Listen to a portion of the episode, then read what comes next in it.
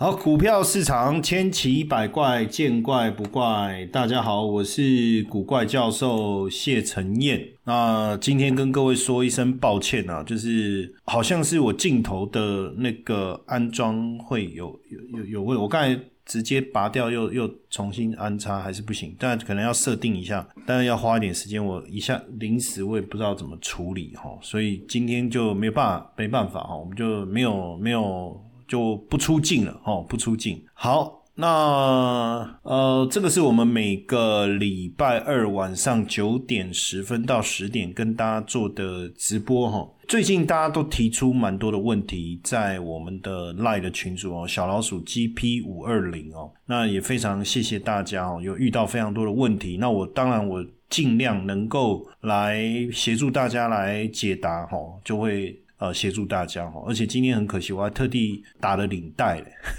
呃，那先跟大家打声招呼哈，我妈叫我洗澡，那你要赶快去洗澡，还来这边看直播哦。感谢静心、Cheers，还有那里洋洋的哟，用最热烈的掌声欢迎最专业、最懂总经趋势、两岸三地最火红的投资天才港式。最强九号牌古怪教授登场视野哦，谢谢杨洋哦，他真的很很热很贴心然后就是呃，我觉得杨洋本身就是也有这个演戏的天分哦，就是能够这个把一个不怎么样的的人讲的这么厉害。好，那今天呢，我分两个部分哈，第一个当然我想。后面会留一点时间，我我因为我今天，因为我们现在一个礼拜一次啊，坦白讲，时间是一定有一点不够了哈。当然，所以我就会看情况，比如说大盘有一些值得特别讨论的哦，那我们会来聊一下。那如果说没有，我们就直接进入我们想跟大家聊的东西。那因为呃，基本上今天大盘的部分，我觉得。可以值得来讨论哦，然后延续我们之前跟大家定调的一些产业面的东西，再加上呃呃，我们基本上应该也应该来来聊一下这个这个台积电的一个部分，包括台积电概念股哈，所以这个部分我们一点点时间来谈一下，然后后面来再来确认一下这个。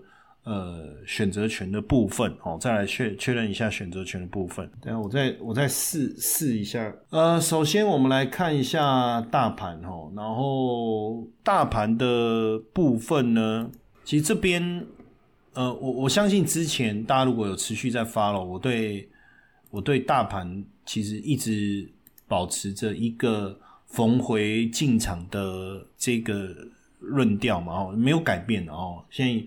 我们并不是这个看涨喊涨，看跌喊跌哈。这个我相信这一段时间大家持续有在 follow 我们台股怪谈的直播的同学，应该都知道我我一直强调，我认为最重要的关键哦，大盘最重要的关键，实际上是第四季整个半导体产业筑底之后哦，开始稳定，明年第一季开始复苏。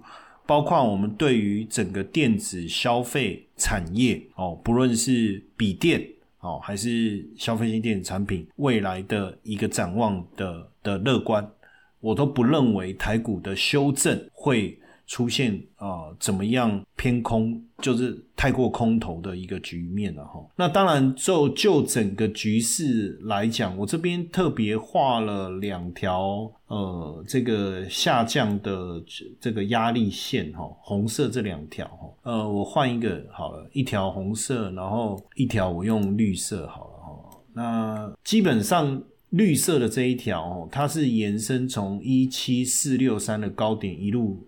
下来哦，这一个切下来的下下降压力线哦，那红色这一条呢，是把前面两个高点延伸以后的下降压力线哦。按照呃颈线突破的这个理论的话，实际上红色这一条线的画法才是比较适合的哦。绿色这一条的画法等于只是呃延伸相对高点的一个连线哦，当然也有它的参考性哦。那只是说，如果我们要讨论的是。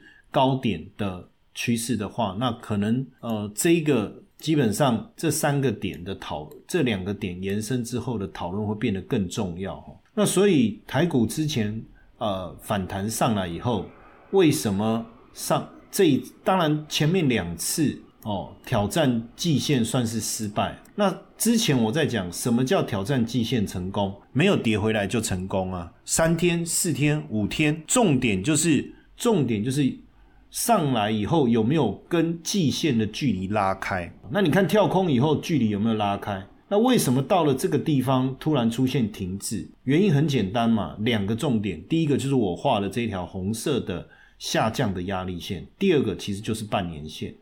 那到了半年线以后，有没有往下跌？好像半年线的反变成一个反压，没有啊，碰到半年线就稳住了嘛。那现在等于这个红色的这个这个呃下降的这个压力线，它只要顺利的站稳这一条，后面回撤也没有再跌破，甚至更简单讲，半年线能够撑住在这里。一百二十日均线一六七一二，这个是会一直移动的哈，那基本上就不是太大的问题。这个是从技术面的结构来看哦，结构来看。但当然，筹码面的观察很重要嘛。我们上次大家不知道有没有 follow 到哈，我们讲了两个点嘛，一个是自这个我我我们用了一个，哎，是上个礼拜还是上上礼拜，我把外资在。选期货市场怎么操作的一个 SOP 嘛，有没有？所以才跟大家说你要去看这一个这个现期现货的部分嘛。那以目前来看，期货现货的部分，如果是同步偏多操作，再加上我们看到自营商的选择权部位去研判。实际上，对台股来讲，还是有它筹码面也是支持嘛。所以，当我对于产业的基本面是偏多的，我们看长做短嘛，什么意思？我从长期的角度看，产业的基本面是偏多，所以我逢我逢回找买点嘛。回到什么时候我才能找买点？那当然就从。筹码跟技术面的角度去看嘛，哦，这是非常重要的操作的思维啊！你要有战略，你要有战术。什么是战略？哦，以前我永远我都不懂战略跟战术的差别在哪里。战略就是你从基本面、总体经济，你从季节性，你从产业的多空循环的角度去决定，你到底是要买进还是要卖出，你是要做多还是要放空。那你要做多，你是要做多哪个产业？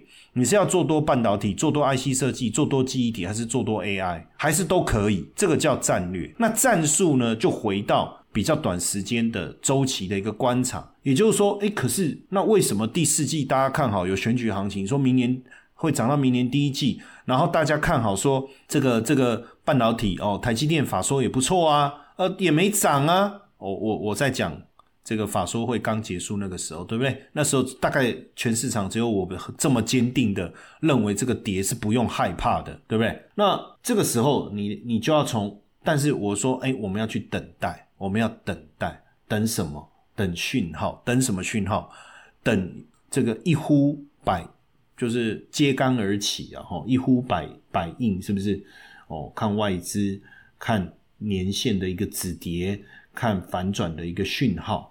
我们要的不就是这些东西吗？对不对？那基本上哈，我我们这样看完以后，实际上对台股的信心当然就回回温了。所以我在赖里面发了一个叫做“三嘎”嘛，对不对？嘎龙、嘎龙卷、嘎空手嘛，对不对？嘎这些看坏这个这个市场的人嘛，对不对？我我是不是在那个我们的群组里面哈，小老鼠？哦，这这个不是小老鼠啊，对，小老鼠 GP 五二零有没有？哦，我特别这个跟大家分享了这个这个讯息嘛。哦，我我我我我我怎么讲？我说嘎龙卷、嘎借卷、嘎空手有没有？好，那。当然，从这个部分来看，接下来就是时间轴的问题哈。刚好有有同学说，这一波上涨行情，如果明年情况是美国不好，中国好，那在我们总统选举完以后，这行情会有往下修正的风险吗？或是老师认为不见得这样认为？基本上应该是说，我们这一波股市的一个上涨，当然你。受惠这个 AI 对不对？这个我这个是明确的嘛，对不对？AI 概念股嘛，有没有 AI PC 概念股，对不对？哇，你看那一天我我在昨天我在我的脸书对不对发了一篇华硕我偷偷把我上疯狂股市福利社社的那个画面哦，把它给给抛到脸书，偷偷的，对不对？哦，当然我后面还还还很挑衅的说你咬我啊，对不对？所以大概也没人敢说什么。哎，你看华硕今天涨停了，哦，那这一这一轮是不是这个受惠 AI？你如果以这个涨上涨的这一个以半年。来讲，这是最直接。我们来看一下哈，半年华星光涨了两百九十五帕，数字看得到吗？我再放大一点哈，今天只有画面。跟大家说一声抱歉，因为只有画面，其实只听声音，有时候确实少了点什么。可是因为今天我的镜头的问题，哈，台光电是一百六十四趴，四星是一百四十三，金相电一百四十二，窗户一百一十七，然后呢，广达是一百零五，智源是一百零三，伟创是一百。所以你说今年是不是被 AI 带上去？是。好，那现在的问题是美国不好，什么不好？实际上啊，我我一直在。分析的一个美美国不好的东西会是什么？美国本土呃，假设我这样讲，美国不好，因为它的消费力啊，各方面啊，G G D P 啊，经济成长啊什么，那是整整体的环境。但是我们投资以台股来讲，我们看的是电子产业，看的是半导体。所以坦白说，我只要聚焦整个半导体的销售数字，那 A I 也好，P C 也好，N B 也好。它的销售的对象除了美国以外，还有没有其他区域？有吧？印度、欧洲、非洲、东南亚市场。所以假设印度、东南亚的市场的消费力有上来，让它的业绩能够增长，你觉得，即便美国整总体的经济不好，那它的业绩会增加还是减少？它的业绩会增加还是减少？这一个问题值得我们去想。那如果是这样，就有可能呢？出现了中美，我现在是假设哈，因为我我我我倒还没有认为美国的经济会有多多悲观哈，所以如果是这样的话，那就有可能出现一个情况是，美国经济好像普通，或是成长力道不不是那么强，但是整体电科技股的业绩是好的。那当然你说，哎，那如果中国好，中国好，那会不会反而变成我们不好？这里面其实也有一个比较有趣啊，值得去讨论的哈。实际上哦，你知道那个台股啊，呃，就我们的电子出口啊，比重上来讲，其实是中国比较高哦，其实是中国比较高哦。那只是说美国的部分有慢慢的上来哦，补了一点点中国失血。那所以假设最后是美中国好了，美国自己不好了，那股市会不会涨？我跟你讲，现阶段来讲，我们的电子股的业出口的业绩来自于中国，不是零吗？不是零吗？那到时候就会变成是说，哎，随随着中国的一个经济的一个回温哦，那跟业绩在中国占比比较高的这些股票就会上来哦，就就会变成是这样，就就会有应该是说族群的轮动哦，所以。是不是行情会往下修正？那到时候我们再说哦。所以，我们其实台湾呢，就是劈腿，好不好？哦，和美国、中国都劈呀，对不对？这也算是一个蛮不错的情况啊。那当然，我觉得我们没有，我没有办法。预测到那么长以后的事情，我觉得现阶段来讲，我们自己的时间段啊，我们稍微把它抓到这个，我们先把它抓到这个农历年之前就好，好不好？哦，因为坦白讲，我也不是算命的，我也没有办法算到那么后面的哈。那为什么我说先讲说？原因很简单哦，这里面有几个重点哦。第一个。呃，明年的二零二四年的封关，农历年除夕是九号嘛，封关是五号嘛，二月五号嘛。那呃，就甲丙种垫款来讲，应该就是提早一个礼拜嘛，可能就是二十九号那个礼拜就开始要收钱了嘛，所以卖压应该就会在那个时候会二十九号那个礼拜会出现嘛。那因为一月份哦，呃，第台子期结算是在一月十七号哦，那如果说。一月十七号之后，整个呃期货市场的筹码并没有大幅度的转空的话，那可能代表他他们对于这个农历年回来，因为农历年回来的台子期结算是二月二十一号，二月二十一号也那我们是二月十五号在开红盘嘛，对不对？二月十五号开红盘嘛，那就没有几天，那就代表他们对。农历年后面的行情是蛮积极的，还是说就看多到摩台结算的一月三十号？哦，这个这个部分大家可以理解我的意思吗？我看我开一个新势力新势力的图好了，不然这样子干讲哦，大家也不知道我在讲什么，对不对？哦，我随便开一个比较哇，呃，这个有请假攻略。哦，这这一张图还蛮清楚的，等我一下哦，很快哈，我把它拉过来哈，大家看一下哈，这这个看得清楚，对不对？就是呃，就目前的这个这个这个这个情况来看的话，哦，就目前的情况来看的话，那第这个十七号是台子期结算嘛，然后然后二月是二十一号嘛，那如果你你现在最后一个交易日是。二月五号，然后开红盘是二月十五号嘛，所以我觉得我们先看到一月十七号，也就是一月十六号哦，我们直播嘛，我们我们大概就可以知道这整个情况。那十七号以后的筹码，我们要在二十三号才能知道嘛，对不对？我们再来跟大家聊嘛。哦，那所以你看哦，如果二十七号以后它还是偏多。实际上我也不敢讲，过完年以后回来它会看多啊？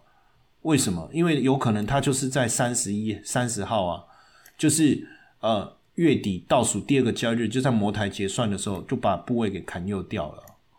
我个人是觉得是这样啊，所以整个操作周期是蛮稳、满满的，就你可以，他可以从十七号到三十号，哦，农历年之前他就可以把所有的部位处理掉，他不用等到二十一号，这样听懂我意思？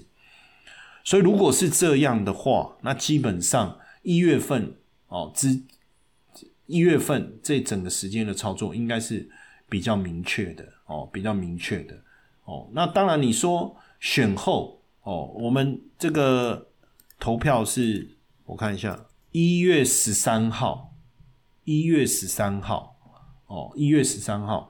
那当然你会说，那这个一月。会不会行情就在选前就结束？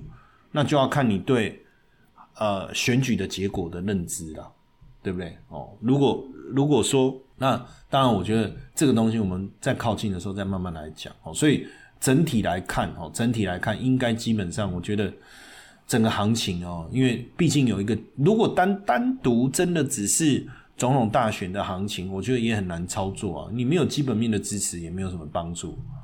但是如果说今天有基本面的支持，我觉得延续一直走到至少农历年之前，我觉得我觉得不会太过担心。那农历年之后回来，我们之后再说嘛。我们干嘛急着现在要要去决定这些事情？好，好不好？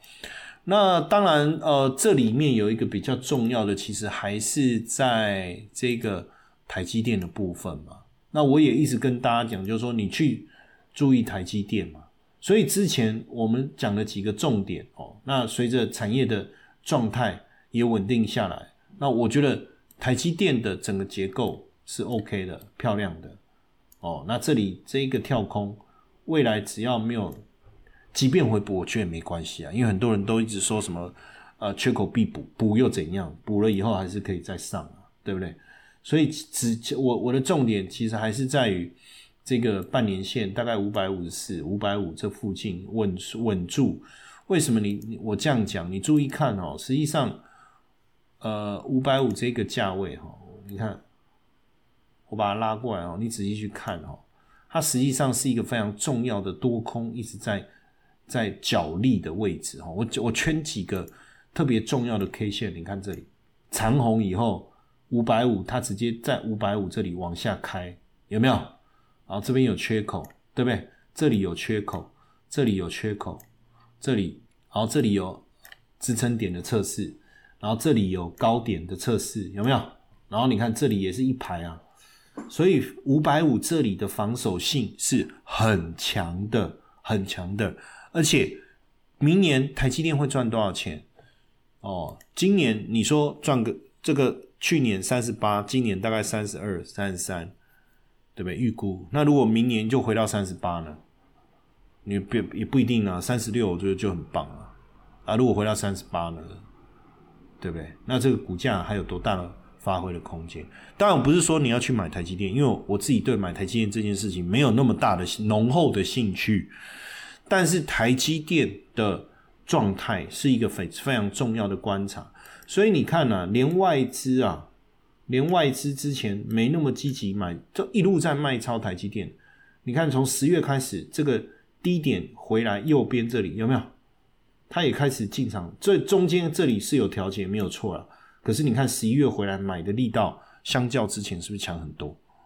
哦，那所以台积电是一个重要的。所以我们之前在讲的时候，我就说不用担心台积电，而且台积电的资本支出大家说会减少，它也没有说要减少到哪里去啊。然后他又告诉你后续业绩的状况这些。对不对？那因此你说台积电概念股是不是就是一个真的几次下来？哎，当然要去观察嘛，哦，所以我也有在赖里面哦跟大家分享哦，那大家再再自己看一下哦，台积电概念股的部分，呃，然后因为有同学一直问金源店嘛，然后我就说，哎，很妙啊，因为因为刚好其实我之前就跟他说不用太过担心嘛。哦，我说不用太过担心嘛，对不对？金源金源店是一个比较怎么讲，就是温吞的忠厚老实啊，我觉得可能用这样形容会更好哦。所以你你也不要想说给他太激情的演出了，好不好？哦，那目前来看没有什么太大的问题了，哦，还是持续稳定稳定向上。那我在赖里面特别有讲了。呃，我分享了两个股票的基本资讯嘛，哈，一个是这个呃，这个信红科，对不对？哦，一个是信红科，但但当然就是说，但你特别要注意一下啦，因为它的交易量比较少了，哦，这个这个可能是一个隐忧啦，因为过去它的交易量不够大，你看平常交易量就一百多张，然后现在才冲上来。但是平心而论啊，他做化学废液的回收嘛，对不对？让这等于现在这个概念是很很重要的哦，废液的再利用。当然，重点还是在我们我给各位看一个数字哈，就是你看它的可以看到那个获利的图嘛。哎，你看它的获利，那第三季赚多少？赚二点六嘛。然后，那我的习惯就是，那我们看一下它的营收有没有稳持续在稳定的增长。如果有，只要它有持续维持这样的一个一个营收，那获利应该就能够维持，对不对？那获利的部分哦，二点六，那如果是乘以四，那就很可怕，那就是八点四，哎。很惊人哦，很惊人。那你说有可能吗？没关那如果我用一点六哦，就是它平均，你看它大概都可以。如果这样的可以赚到六块钱来看的话，本一比还是不高啊，懂我意思吗？就我我不要用最第三季的获利，我就用它前面几季的平均水准，一点五乘以四，大概六块。那本一比多少？十四嘛，对不对？那如果说我今天用它真的后面有机会像第三季这样的表现的话，二点六，二点六乘以四多少？十十块钱，我不晓得这个这个只是我自己在那里推估的，我不是说他会赚那么多，但是我说假设是这样，他能够维持这个获利水准的话，那不得了。所以是不是股价的喷出是有这样的一个味道在？所以我我就提出来让大家去观察，好不好？然后再来是这个杨基哦，杨基是那个打棒球的那一个是吧。哦，没有啊，就是阳基工程。那这个阳基工程呢，它做无尘室的嘛，哦，那也是一样哦。你看哦，最近这些股票挺有趣的，那过去没什么交易量，你看一天交易量多少？两百多张，突然之间量大上，但这量坦白讲，我觉得也没有真正达到。如果它现在一天一两一两百张，然后它喷出是一万张，我跟你讲，那真的会狂喷。可是。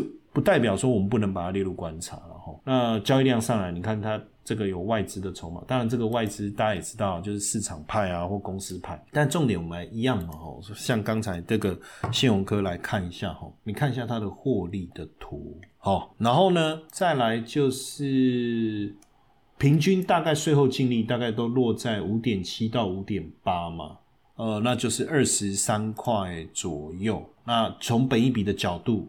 也不高嘛，对不对？那只要它的营收都能够维持之前的水准，哦，那就没问题。哦，那现在把十月份有掉下来，所以我们可能再等看看十一月的状况如何哦，如何？所以这就这就是一个比较有趣的的的的这个观察，然后搞有趣的观察。好，那这个就是我要特别提醒哦。那当然后续几个方向啦，我觉得也很简单，我一直都讲这样嘛，就是说第一个 AI 概念股 AI 的部分。哦，后续有没有稳定、持续稳定的上涨？那再来就是成分股，台积电、联发科、红海。那红海的部分当然还是会受到一些政治因素的影响比较多了。哦，那最近郭董比较低调了，哦，就看看应该宣布退选的可能性蛮高的了。哦，但也无所谓啦，反正我们反正他的民调也不到十趴嘛，哈，这个也不用，我觉得好像也不用。特别的在意这件事情了哈，那 OK 好，那这个部分我大概补充这样子好不好？哦，那继续剩下一点点时间，因为我今天应该差不多准时结束哈，我们就就准时结束。或是同学有没有什么问题想要特别问我看一下哈？CPI 刚刚公布喽，哦，三点二哦，前值三点七哦，预测三点三哦，哦，是哦，哈，CPI 有稳定的下滑哈。这样子 OK 了哈，OK 了，所以你看嘛，这个、这个、这个这个联总会官员也好，哦，鲍尔也好，就嘴巴很硬哦，一直很硬，我觉得这可以理解，因为不想让市场太早掉以轻心哦。那不过随着这个呃 CPI 的部分有慢慢的下来的话，实际上这个状况应该是慢慢会越来越好哦，慢慢会越来越好。那我还是跟大家讲哦，你大资金怎么做？哦，大部位的资金你要放哪里？好像这个最近我们这个这个配息哦，都要稳稳的领啊。你看，哦，每个月啊配息也是稳稳的领，它大概五趴了，大概五趴了。最近，那如果从长期长线的角度来看，哦，从长线的角度来看，是不是是不是买的够漂亮？哦，是不是买的够漂亮？哦，基本上。我就是十月、十一月，我就疯狂的在这边建部位在这里建部位，这建建部位，哦，那割包变割包，老包变割包，所以有时候投资是这样哦，就是说信也好，不信也好，我讲究的是必然的现象，这个我一直在强调这件事情。为什么我敢在这个地方不断的建部位？哦，大量资金稳定现金流的部位，我敢在这里不断的建部位，因为它是一个送分题啊。为什么我讲它是送分题？今年不降息，明年会降；明年不降息，难道后年不不会降吗？通膨绝对不会是长期的现象，升息也不可能是长期的现象，升息是手段，升息绝对是手段。如果长期升息，一直升，一直升，那你要升到哪里？天花板，你要升到哪里？你要升到五趴、十趴、十五趴、二十趴、二十五趴、三十趴，一路升上去吗？你把经济搞垮了吗？嗯，对不对？美国是投票的，总统是投票的，选出来的，你真的不要选了吗？对不对？所以很多东西，你你仔细去想，它就是一个送分题。那你你会觉得说，too good to be true 啊，这太好了，反而大家不相信，我就觉得更好。所以。在这破底的过程当中稳定下来，你可以开始建立长期部位。那其实我今年我一直讲，我说就是从第四季到明年的上半年有九个月的时间让你去布局嘛，所以跌就是布局啊。所以我这边还是提醒大家，你可以做两个八，我一直讲八十二十法则嘛。我自己的投资部位，你百分之八十或百分之七十，你去放在长期稳定，能够获得这个。持续现金流的，可以解决你生活问题，这些这没有问题嘛？那你如果是是这个短期的部位，你当然就要去拼啊，你要去赚绩效啊，股票的操作也好，什么这些啊，对不对？你就要去做这件事情哦。这个你要有这样的的的的这个思维啦，好不好？哦，好，那这个这个我们也是这个杨洋他。分享说，我们讲左侧交易嘛，实际上，我我右侧交易当然也是也是一个非常重要的关键哦。那左侧交易这当中就又牵扯到一些细节，哦，这个我之后会陆续跟大家讲，就是左侧跟右侧的差别，然后什么样的情况我们做左侧交易，什么样的情况我们做右侧交易。比如说个股的选择，我基本上都是以右侧交易为主，个别的股票，哦，就是比较。啊，比如说我举例嘛，比如说我在做联发科，我就是以右侧的角度去看的。我你你没有听到我在它前面在破的时候，这里在破的时候，我就在讲要进场嘛，没有嘛，对不对？因为像联发科这种，我基本上我就遵循的就是右侧的交易，也就是说这一个底部出现了，创走出整理平台，对不对？我们再开始来操作，这个叫右侧交易。但是债券市场这个金融债，这个我也有买。债券市场我走的就是什么左侧交易嘛？什么意思？坦白讲，我跟各位坦白讲，去年去年十月我有没有买？有啊，哎，那它也没上去啊，那又怎样？我这段时间我也是在拿配息啊，所以那你我那时候认为这里是左侧，哈哈，哎，结果后面又破底，那你说，哎，老师，那你觉得这里是左侧？会不会又在破底？左侧交易的基本精神不是在技术面上面为分析的重点，左侧交易的精神是在于你对却影响它涨跌的主要因素有没有一个明确的掌握。所以，我们认为这里是左侧的重要的原因是什么？为什么我们认为我我们会我会认为说这边是左侧，就是因为我们对于联准会的整个利率。的决策的一个状况的想法，哦，那当然就有关于整个 CPI 的状况，然后再到整个市场的一个节奏，所以这个我认为这里就是左侧。所以假设现阶段来讲，当然各位投资这些 ETF 哦，我们用零零五六好了，因为零零五六能看到的时间比较长。坦白讲，零零五六现在所有的高股息哦，我们现在都不是在左侧，我觉得这是比较可惜。所以，假如说今天我们是在这里或在这里，我真的鼓励你一路的大胆的狂砸钱，好不好？在这里建立哇，那真的很过瘾。但是呢，基本上高股息 ETF 以零零五六来讲已经上来了。当然，你看其他的高股息 ETF 才刚开始，对不对？但是我也提醒大家，我说我觉得未来还有这个机会，但是你可能还是要有一个心理准备。这个这个这个再上去以后，后面会产生什么样的结果，我们就要去去思考了哈。那最最后同学问了一个问题，我们来看一下，说中信优先金融债十二年的存续期间哦，没有错哈。那要不要换长天期债，还是就是放在这，还是偏长线？基本上呢，就这一档零零七七三哦，就是中信优先金融债，我会买它。有两个原因哦，第一个就长期的角度来讲，我一定是卡在一个相对低的位置，对不对？所以未来降息的时间周期，不管是一年、三年还是五年，降降回到百分之二，好了，那会降百分之三，对不对？假设花三年的时间，好不好？降百分之三，那它的存续期间是十二嘛？所以我就有可能赚到三十六，会不会这么刚好？不一定啊。多一点少一点啊，那原则上应该都会大于这个数字啊，哦，甚至接近百分之五十都有可能。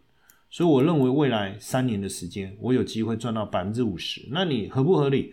现在三十三、三十四，百分之五十、十七加起来五十几，就回到前面这个高点，我觉得蛮合理的。那这是我有可能赚到的价差。再来，它每它是月配息，目前的值利率百分之五，因为我最新一期的配息我已经拿到了，哦，差不多就这样。哦，差不多就是这样哦。啊我已经拿到，那当然要除以十二嘛。哦，每个月领的息就是你的资金乘以百分之五除以十二这样子。哦啊，不用缴税，它就是完全税后的金额，因为这是海外投资，不用缴税。哦，当然最低税负制什么那个呃那个你你如果真的利息一年拿到六七百万，那你光利息一个月就五十几万了。坦白讲，缴一点税了。哦，这个应该也是蛮蛮蛮蛮。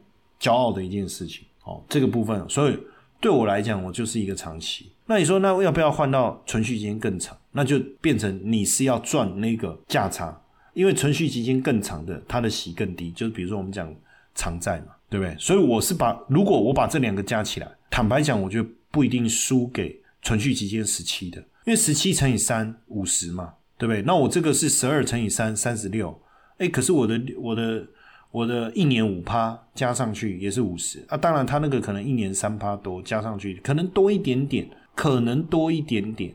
哦，但是就真对我来讲，我还是希望每个月的现金流多一点哦。那因为我拿到现金流，我不用，我又可以再买进去啊。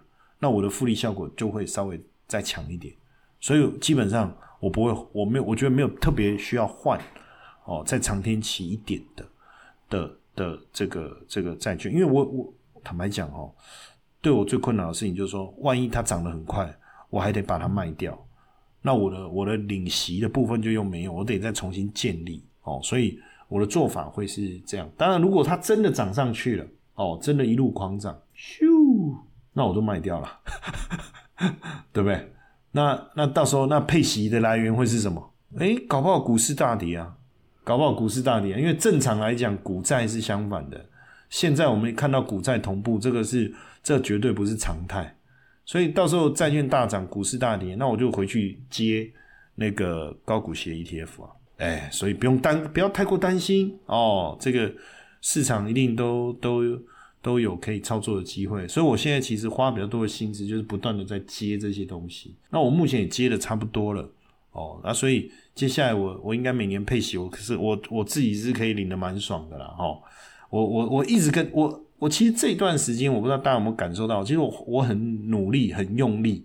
而且很兴奋，不管我在三立，我在 TVBS，我都不避嫌、不避讳的在谈这个债券的原因，就是因为我自己很努力、很用力的在做。那我一直认为，我我在投资市场的资历，我不是新手，对不对？我经历了这个这个两千年的这个这个科技泡沫，哦，我经历了这个呃这个二零零零一年、零二年。二零零一年、零二年九，不管是纳利风灾、九一一事件，那我经历了一九呃二零零七零八年的金融海啸，二零一一年的欧债危机，二零一五年中国股市的崩盘，包括二零二零年整个债券市场经历，这没什么。但是我在这里面操作的的身份，从一个散户、一个韭菜，到投信、到自营部、到外资，这一次在债券市场，我所看到的。我所看到的就是千载难逢的机会，你信也好，不信也好，I don't care。为什么？因为生死有命，富贵在天呐，对不对？有的人他看得懂，他愿意相信。很多人买了债券下下去，他怕。我说你你要做短线，那我没话讲。你当然要怕，可是如果你是做长线，你到底在怕什么？你不是应该高兴吗？因为你后面还有资金要进场，你可以用更便宜的资金去领到更多的息耶。啊，你在怕什么？对不对？所以，我我觉得，当然，如果你钱不够多，也比较可惜。现阶段啊，我等了几十年，我就在等这一个机会啊，对不对？我不是说我以前我就知道会有这个机会，而是这么多年来。我我一直在想，什么时候会有一个好机会？好机会，股票市场的机会还是什么机会？好不容易这次这这个机会这么棒，然后我我我我刚好我也有这个能力，我就把它把它补好。坦白讲，从现在开始，我领到了席，我也可以不用工作了啦。说实在的啦，哦，我连节目都可以不用上了，够了，够我用了，绝对够我用了。哦，我跟各位讲，绝对够我用了。哦，够我我我家庭啊，干嘛已经够了。那但是我想要更爽。我当然想要更爽啊！我想要，我想要撒钱，在路上撒钱，对不对？没有了，不是真的要撒钱，就是说我想要有一种那种有没有？就是现在你可以很低调的过日子，不用工作，然后很低调的过日子。但是我觉得不够，我就是要高调，我要坐游艇，对不对？我要过很，我要坐头等舱，我，但那就要钱啊，不行啊，那我就要再更努力一点了，对不对？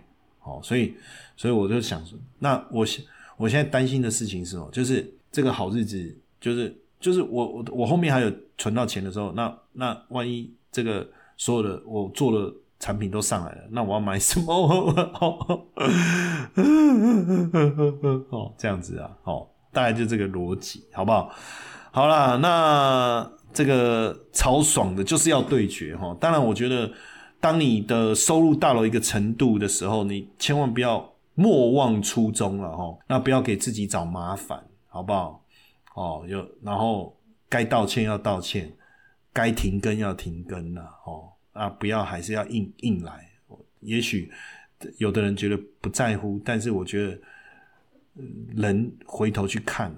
名声还是很重要的，哦，名声还是很重要。如果今天是我，我就道歉，我就我就暂停一切，我回去检讨自己，我到底做错了什么，而不是继续继续录，继续继续发影片啊。就那你可以说啊，谁能人非圣贤，孰能无无过？没有错，我我不是说不能犯错，而是说犯错以后，你有没有真正诚心的检讨？你没有诚心的检讨。你只是道歉，然后讲了哦冠冕堂皇的话，然后还是继续在发影片，还是继续在赚流量，真的当做大家都是白痴，都是傻子，对不对？哦，我我觉得不不是这样，哦，不是这样。当然，也许年轻人有年轻人新生代，也许他们可以接受，他们有他们想法，没有问题。那所以，我我们也不多做批评了哈，因为搞不好哪天我们就犯错。但我说，如果是我，我犯错了，我道歉，我虚心检讨，我道歉，我虚心检讨，因为人都会犯错。但是接下来怎么做都变很重要哦，就变很重要。好，那这个今天呢，我们呃也要提醒大家哈，就是说加我的 line 好不好？小老鼠 GP 二零。那如果你觉得我们的这个这个内容不错哦，那也记得再帮我们分享出去，好不好？那如果你是在 YT，记得按赞哦，开启小铃铛，好不好？然后分享。那如果是听 podcast 哦，记得关注追踪我们，好不好？那我们这个下个礼拜哦，下个礼拜哦，我们继续哦，晚上九点十分到十点。那我已经跟大家预告了，所以除非我跟大家讲。我有发讯息，特别说不直播，不然基本上我们就是会直播哈。那有有时候我会忘记在赖里面发发链接，那所以你自己要发喽，好好不好？OK，那谢谢莫伟说今天有跟到哦，那也希望今天的内容对莫伟啊，对大家都多多少少有帮助啦。因为因为因为坦白讲，我觉得有时候是这样，就是就是好多我自己在做的事情，我跟大家分享。那我当然也希望大家。